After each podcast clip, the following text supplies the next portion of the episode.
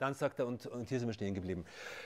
Dann spricht er, er hat jetzt über den Islam gesprochen, als zweiter spricht er über den Iman, der Glaube. Und da sagt er, Iman besteht aus Bekenntnis mit der Zunge, Bestätigung im Herzen und Verhalten entsprechend den Grundsätzen.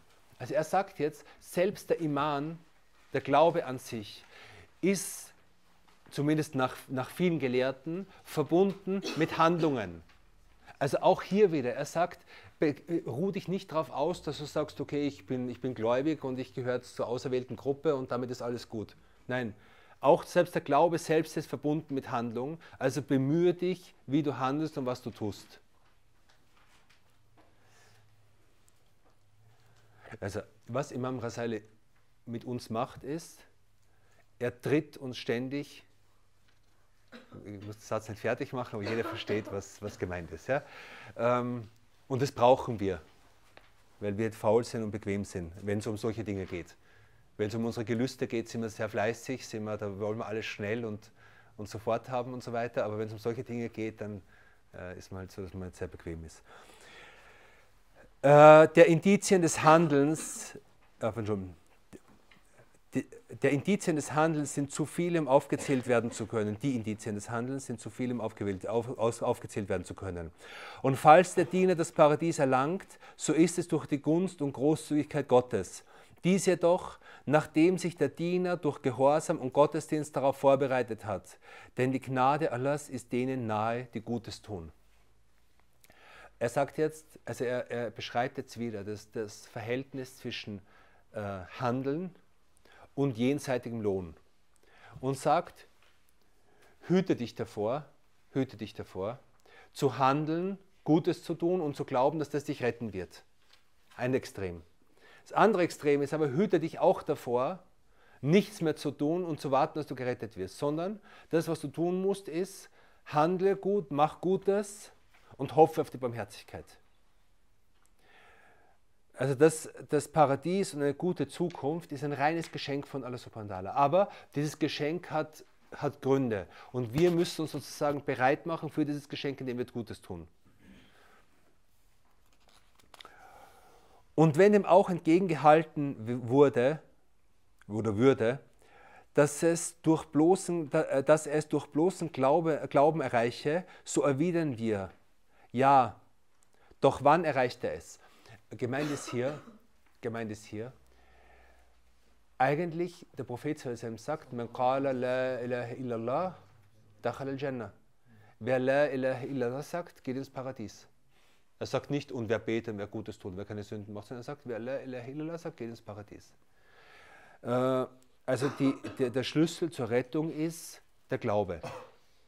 Ja? Und, und jetzt könnte man sagen, okay, wenn der Prophet sagt, der Glaube ist das, was uns, was uns äh, die, die Zukunft garantiert, dann warum, warum stellst du jetzt noch andere so 100 Bedingungen?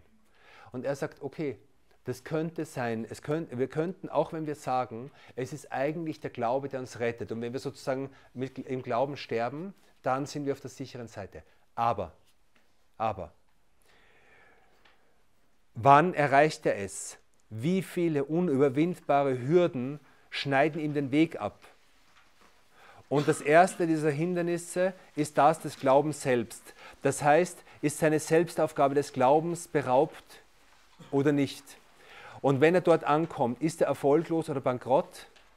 Das heißt, er sagt jetzt, verlass dich nicht drauf, wenn du jetzt gläubig bist, dass du in diesem Zustand sterben wirst. Mhm. Sondern es gibt Prüfungen.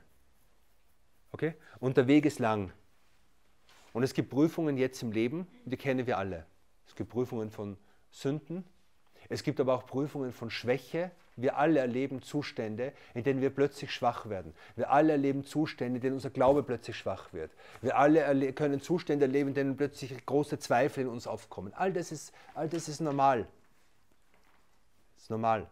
Aber die Frage ist, wie, wie tief ist es, wie lange dauert es an, was macht man damit und so weiter.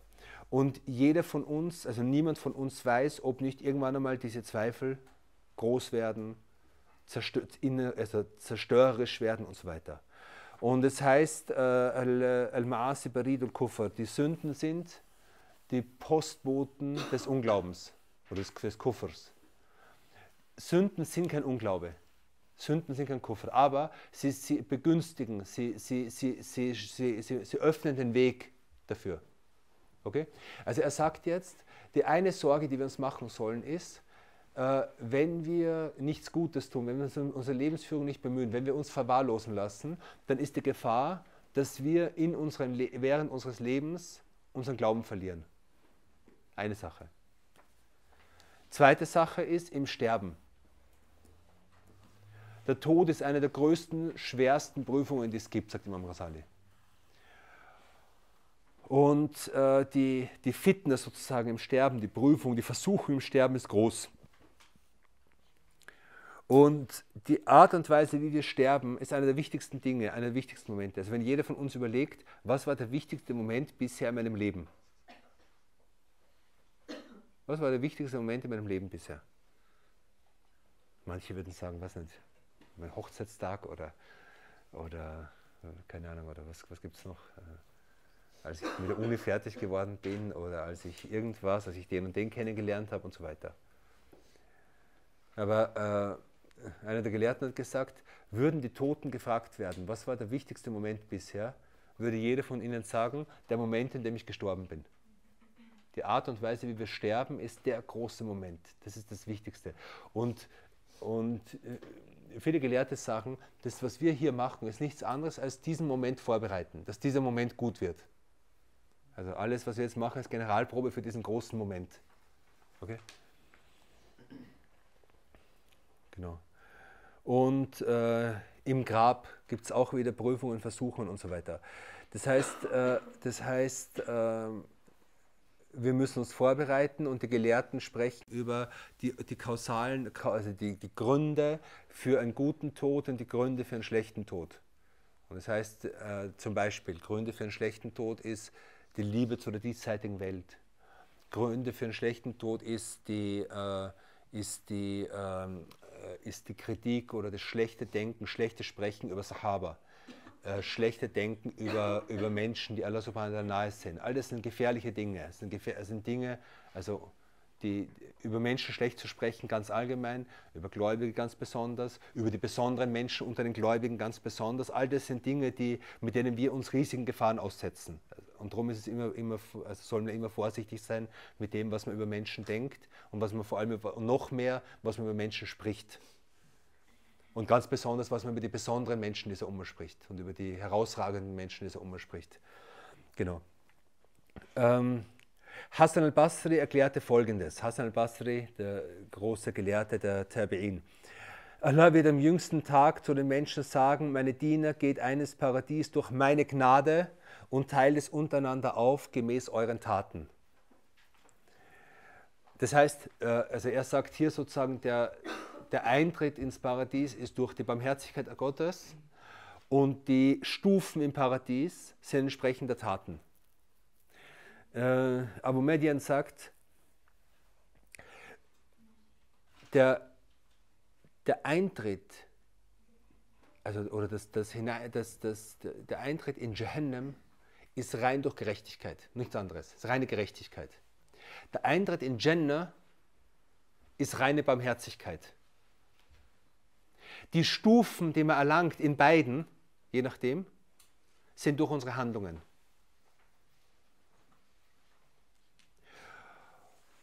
Und die Ewigkeit in beiden ist wodurch? Hm?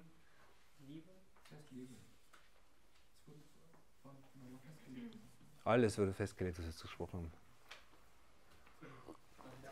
Die Absicht. Die Ewigkeit in beiden ist durch die Absicht. Was bedeutet, dass, ähm, also warum wird ein Mensch, warum, wird, warum heißt, dass ein Mensch ewig in einer dieser beiden Stufen bleiben kann? Ist es, nicht, also ist es gerecht? Ist es nicht gerecht? Ist, es, ist Ungerechtigkeit drin und so weiter? Und die Absicht hat insofern was damit zu tun, als ein gläubiger Mensch. Also wenn ich jetzt sage, okay, ich bin jetzt gläubig und ich will Allah subhanahu wa ta'ala gehorchen, und ich will halt, soweit ich kann, irgendwie nach seinem Willen leben. Okay? Wie lange will ich das? Bin jetzt Mitte 40, wenn man jetzt ein durchschnittliches Alter nimmt, äh, weiß nicht, äh, vielleicht nur 20 Jahre, das ist nicht sehr lang. Äh, okay, wenn ich sage, okay, wenn ich jetzt 20 Jahre leben würde, würde ich sagen, okay, eine 10 Jahre lebe ich jetzt nach dem Willen Allahs, lebe ich im Glauben und die anderen 10 Jahre dann besser abgewendet von Allah? Könnte das ein Gläubiger sagen? Nein. Ich würde sagen, okay, ich versuche und ich hoffe und ich wünsche, meine Absicht ist, bis an mein Lebensende so weit zu leben. So, wenn ich jetzt noch 30 Jahre lebe, dann entscheide bis dahin. Wenn ich noch 100 Jahre lebe, was sehr unwahrscheinlich ist, dann bis dahin. Würde ich noch 500 Jahre leben, dann entscheide bis dahin. Würde ich jetzt 5000 Jahre noch leben, dann bis dahin. Würde ich jetzt 5 Millionen Jahre leben, entscheide bis dahin. Und diese Absicht bedingt die Ewigkeit im Jenseits. Jemand, der sagt, ich will mich Allah subhanahu nicht unterordnen. Ich habe mich entschieden, ich habe mich entschi jemand hat sich entschieden für ich will das nicht. Ich will keinen Gott. Okay? Wenn du ihm sagst, okay, würdest du die nächsten 20 Jahre noch so bleiben? In dem, diese Person, die ich jetzt beschrieben habe, die würde sagen, ja. Dann sage ich, okay, wenn du 100 Jahre leben würdest und du hast dich jetzt entschieden, würdest du die nächsten 100 Jahre so leben wollen, würde sagen, ja. Und 1000 Jahre würde sagen, ja. Und diese Absicht, diese Absicht, diese Entscheidung und diese Absicht hat zu tun mit der Ewigkeit.